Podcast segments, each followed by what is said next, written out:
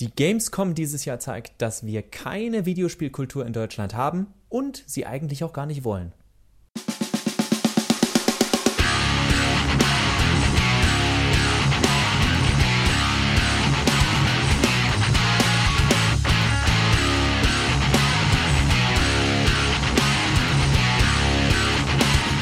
Und damit herzlich willkommen zur Gamescom-Folge von Mehrspieler, dem Podcast über Videospiele und Videospiele auf daran geht die Welt zugrunde.de und auf robotsanddragons.de.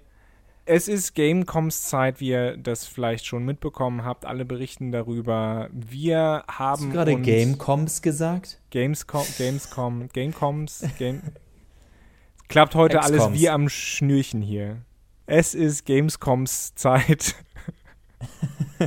ich, ich, schwöre, wir haben nichts getrunken, auch wenn es sich so anhört. Also, also schon Wasser, aber, aber nichts mit Alkohol, obwohl manchmal würde ich mir das wünschen. Ja, und wir haben einfach keinen Bock mehr auf Gamescom, so. Warum, Max? Der Grund dafür ist ein charmanter, beliebter und auf der ganzen Welt im Videospieljournalismus völlig äh, unkritisch betrachteter Mann namens Jeff Keighley, der nicht wirklich Schuld daran hat, dass wir keinen Bock mehr auf die Gamescom haben, der aber so die Kirsche auf einem Eisberg ist der letzten Jahre, wo wir uns die letzten Jahre immer so ein bisschen gefragt haben, okay, ist ganz nett, da auch mal vielleicht in so eine Messerhalle äh, den Schweiß einatmen zu können. Und es ist kein blödes Vorurteil. Ich war da und es ist anstrengend, so eine Messe. Freut mich für alle, denen sowas Spaß macht. Aber äh, A, man hat alles schon gesehen. Und damit meine ich nicht nur die E3, sondern inzwischen ist ja fast alles, was auf so einer Messe kommt, wird sowieso vorher geleakt von irgendjemandem. Und wir sind alle so geil auf Leaks, weil wir nicht noch drei Stunden warten können, bis die offizielle Präsentation kommt. Und dieses Jahr wird dem Ganzen die Kirsche aufgesetzt mit, wisst ihr was, wir lassen das alles präsentieren von einem Typen aus den USA, also aus Kanada, aber tätig war er hauptsächlich in den USA, wem der Name Jeff Keighley nicht sagt äh, und trotzdem unseren Podcast hört. Glückwunsch, äh, euer Leben macht Spaß, glaube ich. Also ist gar nicht so schlecht. Zumal wir ja auch öfter schon über Jeff Keighley gesprochen haben. Und es geht auch gar nicht um die Person an sich. Ist ein bisschen umstrittener Mensch, weil, weil er sich mal, der hat mal berichtet über äh, irgendein Spiel. Ich glaube, war das Halo? Ich weiß es nicht mehr. Zwischen einer Packung äh, Doritos und einem äh, Kasten Mountain Dew. Das ist so sehr emblematisch geworden, dieses Bild für ähm, den Zustand der Videospielindustrie vor im Grunde um 20, 2010 ungefähr, war, wo alles noch nicht so trennscharf war. Was mich bei dieser bei dieser Ankündigung, dass dieser Mann ähm, jetzt diese Gamescom präsentiert, zum, zum, zumindest im größten Teil, habe ich mich gefragt, warum? Der Mann hatte doch seine eigenen, äh, seinen eigenen Summer of Games im, wann war das? Juli? Juni? Der Mann hat seine Video Game Awards. Warum muss der jetzt auch noch die Gamescom präsentieren? Ich verstehe das nicht. Weil wir gerne die USA wären. Wir sind an dem Punkt an, also wollten wir zwar, glaube ich, schon äh, sowieso in vielerlei Hinsicht schon lange sein, aber spätestens jetzt muss sich auch der Letzte, der sich einredet, nee, nee, nee, Deutschland hat ja ganz viel Videospielkultur und eigene große Spiele rausgebracht. Ja, die meisten Spiele, die aus Deutschland noch kommen, sind aber inzwischen längst in der Hand von ausländischen Investoren, also meistens eben aus den USA. Selbst Europa können wir jetzt drüber streiten, weil ja, offiziell ist der Hauptsitz von Ubisoft in Frankreich, aber seien wir ehrlich, das finanziell kommerzielle Herz von denen liegt in Kanada. In Montreal. Genau, und das auch nur, damit Yves auch da oben Französisch reden kann, um da aber auch nicht zu verstehen, wann wer irgendwie in welcher Hinsicht übergriffig gegen seine Angestellten wird, aber dieses Thema hatten wir schon. Kommen wir bestimmt auch mal wieder zurück, weil diese äh, Konzerne alle die Pest sind. Aber auch darüber wollten wir heute nicht reden. Ich wollte äh, auf den Punkt hinaus, es gibt in Deutschland keinen großen Entwickler mehr. Es gibt geschweige denn einen großen Publisher. Es gibt Weiterträger. Es gibt so Sachen wie Koch Media, aus denen dann, ich weiß gar nicht, ob es Koch Media so noch gibt, weil Deep Silver irgendwie dazugehört. Deep Silver ist tatsächlich deutsch, wenn ich gerade nicht komplett daneben liege. Das vertreibt richtig, aber ja. nur ist ganz aber mehr, viele Spiele. Genau, ist mehr Publisher als Entwickler, ja. Genau, und dann eben meistens nicht mal, also Deep Silver hat, glaube ich, das kann man an ein, zwei Händen abzählen, was die selbst auch mit äh, ich sag mal, mit entworfen haben. Also gesagt haben, wir wollen dieses und jenes Spiel und gehen zu Entwickler X und sagen, hey, äh, mach doch mal dieses Spiel. Sondern meistens war es wirklich, da ist schon ein Spiel, die Leute gehen zu Deep Silver und Deep Silver sagt, yo, nehmen wir. Also äh, das war dann auch meistens nur ein Vertreiben und Koch Media früher war, ich weiß nicht, ob sie es immer noch sind, die Adresse, um zum Beispiel Final Fantasy Spiele in Deutschland zu vertreiben. Die haben sich dann hier und da äh, um Lizenzierung und was alles nötig ist im Ausland gekümmert. Diese ganzen langweiligen Sachen. Und da scheinen wir auch, damit scheinen wir uns zufrieden gegeben zu haben. Wir haben zwar Sachen wie äh, Game One, um eine größere äh, Game 2, Verzeihung, äh, zu nennen, also die, die Independent Raketenbohnen. Wir haben im öffentlich-rechtlichen, gut, streng genommen ist Game 2 inzwischen ja im öffentlich-rechtlichen, aber es gibt noch, äh, wie heißen sie, Pixelhelden oder so. Wir haben äh, doch noch das ein oder andere Games-Magazin. Wir haben Arte. Wir haben Arte, oder Frankreich hat, aber Europa hat nee, Arte. Nee, das äh, Arte ist eine deutsch-französische Koko-Produktion, also. Aber wir stellen fest, dass wir immer wieder sehen, wenn wir mal genau hingucken, dass auch die meisten von denen im Endeffekt versuchen, wie die USA oder wie Japan zu sein, öfter wie die USA, weil es uns kulturell einfach näher liegt. Und ja, die, das, äh, eine Gamescom presented by Jeff Keighley ist für mich da so der letzte, der letzte Stoß äh, zwischen die Rippen, weil ich ganz ehrlich mich dann auch nicht mehr wunder, wenn ich mir so gewisse Spiele mit ein bisschen mehr Abstand von heute angucke. Zum Beispiel nehmen wir Spiele wie die Deponia-Spiele, äh, Hamburger Studio, ich habe leider ihren Namen gerade vergessen. Dedalic Entertainment. Also, genau, äh, Dedalic, genau. Wenn wir uns diese Spiele mal genauer angucken, sind das halt LucasArts-Spiele. Ja, aber und zwar gut. hart. Ja, aber es sind, es sind gute und witzige LucasArts-Spiele. Ja, da, das absolut. Ich sage nur, Spiele können ja tatsächlich einen, einen ländereigenen Humor oder eine ländereigene Kultur haben. Und ich habe wirklich das Gefühl, dass der dreiköpfige Affe mit einem Blick darauf näher dran ist. Und das, das ist tatsächlich nämlich meine große Kritik auch daran, dass wir, ja, ich, ich spüre weder bei Entwickelnden noch bei den Konsumenten überhaupt die Lust noch rauszufinden, wie ein Videospiel ist, das ein bisschen anders ist das nicht einfach schon uniform irgendwie in das passt, was wir uns vom typischen amerikanischen AAA oder auch Indie-Titel erwarten, vom typischen japanischen AAA oder Indie-Titel erwarten. Sobald es da ein bisschen weg ist, ist es, ach, das ist irgendwie so europäische Billigware. Und das finde ich so schade. Und es ist nicht nur schade, ähm, weil es pro Land auch immer eine eigene Videospielkultur beispielsweise gibt. Ich habe vor zwei oder drei Jahren über Far Lone Sales äh, geschrieben, auch hier wieder für das Science-Fiction-Jahrbuch. Und das ist halt eher ein gemächliches Spiel. Und ich habe das so ein bisschen mit dem Vorurteil äh, gegenüber Schweizern äh, äh vermischt, dass es ja auch heißt, diese, Leu diese die Leute dort seien etwas gemächlicher. Ich weiß es besser. Äh, ich habe hab ein Jahr lang in Zürich gelebt. Das Vorurteil ist nicht unbedingt äh, richtig, aber besonders ähm, nicht für Leute aus Zürich erst recht nicht. Und die Leute äh, sind ja an dem Kunsthochschulprojekt in Zürich entstanden. Ich finde aber trotzdem ein Spiel wie Far Lone Sales, das, das tatsächlich sehr ruhig, sehr gemächlich ist, einen schönen Soundtrack hat. Äh, guckt euch das bitte an. Es gibt jetzt, äh, ich glaube, Far High, High Tide oder sowas. Also es gibt Nachfolger davon.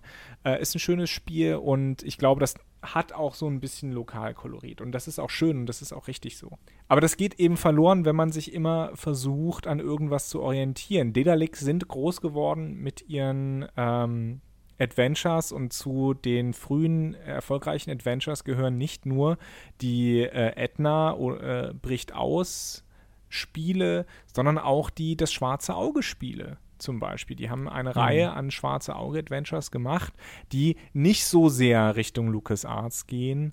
Ich habe, äh, ich glaube, Satinavs Ketten habe ich gespielt. Das war ganz nett, war ganz interessant auf jeden Fall. Und das, das Schwarze Auge ist halt der deutscheste Fantasy-Hintergrund, den du dir denken kannst dieses Spiel könnte so nicht aus den USA kommen, weil da das Vorbild LucasArts immer noch mal viel größer ist als, äh, als hier in Deutschland. Also LucasArts-Spiele haben auch Adventures in Deutschland geprägt.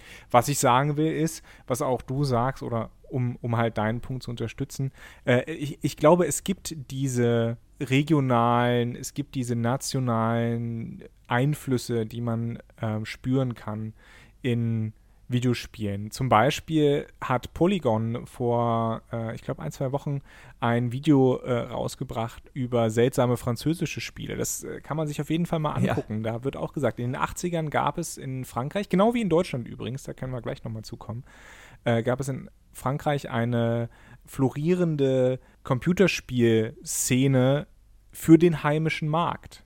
Und da wurden dann halt so ein bisschen auch politische, erzählerische Spiele ähm, gemacht, die sehr eben auf den französischen Markt zugeschnitten waren, auf ein französisches Publikum. Genau wie in Deutschland. Deutschland war bekannt in den 80ern für seine Wirtschaftssimulation, ja, für seine halben äh, Tabellenkalkulationen, für Fußballmanager. Ja, das ist so das deutsche, deutsche Videospiel schlechthin, der Fußballmanager. Auch diese Führung, auch, auch dieses Element hat Deutschland irgendwie abgegeben, so ein bisschen, äh, hat man den Eindruck.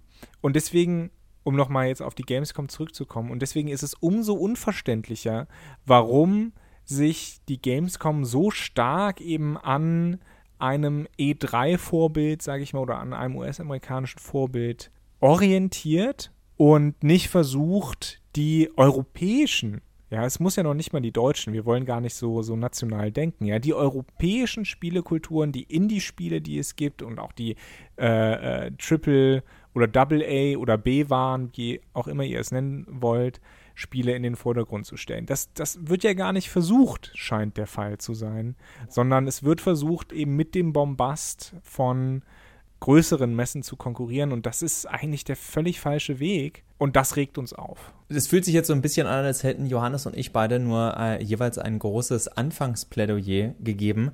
Aber wir können uns beide gut vorstellen, dass dieser so ein Podcast natürlich ganz schnell aus dem Ruf, äh, aus dem Ruder laufen kann. Wunderbares Thema jetzt übrigens für eine Podiumsdiskussion oder sowas Langweiliges wäre, äh, wo man auch mal gerne auffassen könnte, was will denn der gemeine Gamescom-Besucher überhaupt noch? Also nochmals, ich verstehe jeden, der da hingeht für das Event.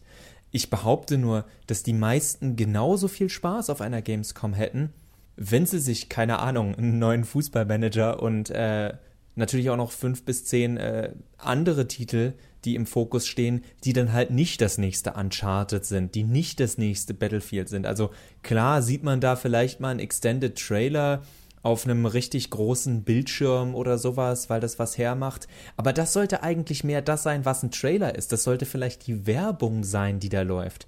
Die tatsächliche Hands-on-Präsentation. Da bietet es sich doch an, mit europäischen Studios zu sprechen. Natürlich vielleicht auch mit dem ein oder anderen kleinen US-amerikanischen, aber seien wir ehrlich, für die wäre das viel zu viel Aufwand mit der Reise und allem, um da überhaupt hinzufahren. Wenn ich so an die besseren europäischen Spiele denke, die ich in den letzten Jahren gespielt habe, dann fällt mir da unter anderem Iconoclasts ein, das von mehr oder minder einem Schweden gemacht worden ist, über den Zeitraum von acht Jahren, glaube ich. Jetzt kann man darüber, reden, dass das vielleicht auch ein selbstgewähltes Schicksal gewesen ist von dem guten Mann. Aber gleichzeitig stellt sich dann auch die Frage, hey, dieses Spiel hat gut abgeschnitten, dieses Spiel hat gute Kritiken bekommen. Und vielleicht sollte man einfach einsehen, ja, wir sind gerade, also wir im Sinne von Europa, äh, und das ist gar nicht so als Wettbewerb jetzt gedacht, der mir persönlich wichtig ist, aber mir eher wichtig wäre, dass es mehr Länder gibt, mehr Nationen, mehr Kulturen, die sich in die Videospieldebatte einbringen können. Anstatt, dass ich zum x-ten Mal so einen Mist-Podcast wie Mehrspieler höre, der dann sagt, oh ja, die Repräsentation der Charakterinnen in irgendeinem amerikanischen Spiel, was überhaupt nicht widerspiegelt, oder nur in, in Ansätzen widerspiegelt, was vielleicht gesellschaftlich gerade hier passiert. Und das finde ich dann halt schade, dass man nicht sagt, ey, konzent dann konzentrieren wir uns halt auf viele kleine Spiele. Aber dieses, wenn ich Jeff Keighley schon einlade, um wieder, um den Bogen zu spannen und die Schleife zuzumachen, dann zeige ich doch auch, ganz ehrlich, die ganzen kleinen Spiele, das interessiert mich ein Dreck. Nehmt eure 2D-Spiele weg, nehmt eure we wenigen Polygone weg. Das muss alles fotorealistisch sein. Das muss von Star-Directors äh, wie Kojima gemacht werden. Weg mit den kleinen Spielen. Es gibt nur noch das Große. Und wenn wir so denken, dann können wir auch bei der derzeitigen Situation des Marktes alles aus dem Fenster werfen. Und dann kriegen wir kein Disco Elysium. Dann kriegen wir keine Spiele wie Tetris. Weil das alles nicht bombastisch genug ist. Oder City Skylines, das in Helsinki entstanden ist. Wir haben äh, dann keine guten Publisher mehr, wie beispielsweise Paradox Entertainment aus Schweden. Oder ähm, so kleine, interessante Spielefirmen wie Madruga Works, die Dawn of Man und Planet Base, mit denen ich in letzter Zeit beispielsweise viel äh, Zeit verbracht habe, ähm, die in Spanien sitzen. Ja, das haben wir dann auch nicht. Wir haben kein ähm, Studio wie äh, Overhype, glaube ich, heißen die, ähm, die Battle Brothers gemacht haben. Die sitzen in Hamburg, ist ein deutsches Studio. Wir haben, wir hätten dann nicht das am längsten entwickelte Indie-Spiel namens Unreal World, kommt auch aus Finnland. Das sind alles, ich habe nur gerade mal meine Spiele so ein bisschen durchgescrollt ja, ja. bei Steam. Äh, Streets of Rage 4, ein Spiel, das mir ja auch ein bisschen am Herzen liegt, kommt aus Frankreich. Insofern, es gibt viele Dinge, die wir sonst nicht, äh, sonst vielleicht nicht, nicht hätten oder nicht in dieser Form hätten. Und um nochmal auf die Person Jeff Keighley, auf die Wahl äh, von Jeff Keighley zurückzukommen, wir haben in Europa unheimlich viele Menschen, Frauen vor allen Dingen, die man dort hätte hinstellen können. Es gibt eine ganze Reihe an äh, erfolgreichen jungen StreamerInnen, die, die man da hätte in irgendeiner Form einbinden können. Es gibt, es gibt so viele Leute, auch in Frankreich, in, in Spanien, in Italien, die sich mit dem Thema Videospiele auseinandersetzen. Man hätte eine europäische Gamescom daraus machen können und etwas, das sie ja schon ist, qua qua Sitz in, in Deutschland. Aber man hat es halt nicht gemacht. Man hat halt gesagt, wir greifen jetzt, äh, wir wollen bigger than E3 sein oder sowas und ähm, greifen jetzt äh, jemanden wie Jeff Keighley ab, damit, damit er die Leute zieht. Und das ist für mich nicht nachvollziehbar. Ich kann das aus organisatorischen Gründen nachvollziehen. Ja, sowas hat ja immer einen gewissen Vorlauf und vielleicht war in der Vorlaufzeit nicht klar, ob, das, ob die Gamescom stattfinden kann vor Ort oder nicht, wegen Corona. Und dann hat man halt gesagt, naja, wer ist verfügbar, kann ich alles verstehen. Was ich nicht verstehen kann, ist, dass man dann diese Entscheidung halt gefällt hat. Äh, ich kann es auch nicht verstehen aus einer Marketing-BWL-Logik heraus, weil äh, ordentliche BWLer würden einem dann sagen, greift doch nicht den Marktführer an, da habt ihr eh keine Schnitte. Äh, in den USA gibt es viel zu viel Geld in diesem Bereich, da kann Europa gar nicht mithalten. Versucht euch eine eigene kleine interessante Nische zu schaffen und, und da einen festen, festen Kundenstamm oder einen festen ZuschauerInnenstamm zu etablieren. Aber das haben sie natürlich nicht gemacht, weil es immer nur um Wachstum geht, um, um Geld, um Aufmerksamkeit, größte Aufmerksamkeit und das ist einfach nicht nachhaltig und ähm, einfach auch nicht nachvollziehbar für mich. Mein Abschlussgedanke dazu wäre, dass ich des Teufels Advokaten spiele und sage, Johannes, wir beobachten das von der völlig falschen Seite. Die Gamescom ist nicht für Deutschland und die Gamescom ist auch nicht für Europa.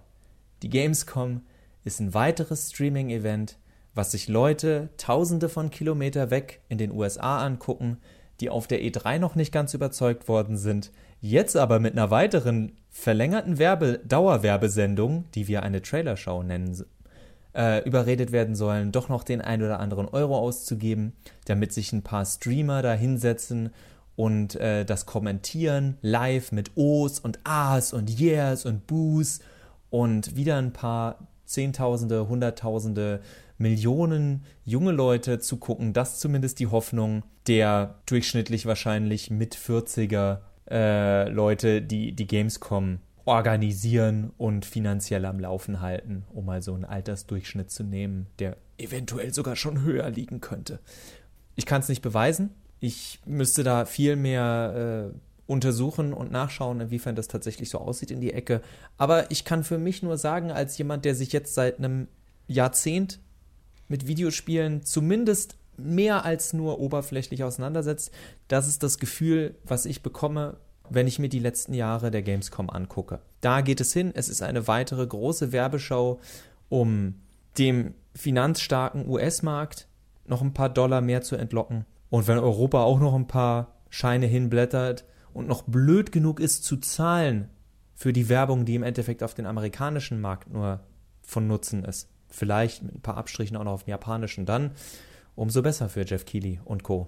Ja, natürlich kann man das so zynisch Aus sehen. Gamescom-Sicht ist das Ja. dumm. Aus Gamescom-Sicht ist das dumm. Ja, Absolut. eben, das deswegen ist, das ist sage doch ich dumm. ja. Eben, das, da, Deswegen das, sage ich ja. Also es ist doch nicht überhaupt nicht nachhaltig. Nicht für die Gamescom und nicht für Europa, aber für die US-Leute, die sagen, hier, wir bringen ein paar Monster Drinks mit, ein paar Monster Energy Drinks, wir äh, unterstützen die Gamescom mit 100.000 Euro und die Gamescom sagt, oh, danke, gerade in Corona-Zeiten und äh, saugen den Milchshake auf, denken sie zumindest, in Wirklichkeit ist es Jeff Keighley und er nimmt seinen Strohhalm und macht ihn den ganzen Weg rüber zum Gamescom Milchshake. Und bevor ich jetzt diese Metapher äh, und schlechtes Zitat auf There Will Be Blood von Paul Thomas Anderson fertig mache, würde ich Toller sagen, Film, toller wir, Film. wir gehen zum Ende, sonst regen wir uns nur noch im Kreis auf, oder? Ja, ja, nee, ich, ich, merke auch, wie mich das immer weiter so ein bisschen äh, noch mehr Unverständnis bringt, diese, diese Entscheidung in diese Richtung zu gehen. Einfach weil, ja, es, es keinen Sinn ergibt. Ich meine, die, die, die Gamescom, das muss man auch sagen, ist natürlich eine private Messe, die wird privat organisiert, die wird nicht staatlich organisiert und so weiter.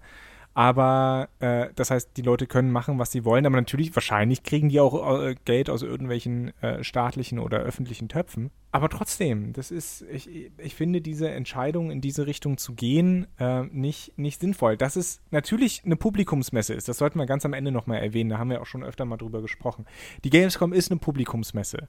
Ähm, die soll offen sein für Besucherinnen und Besucher. Es ist keine Fachmesse wie die E3, sondern es ist eine, eine Publikumsmesse, wo man auch als Einzelperson hingehen kann.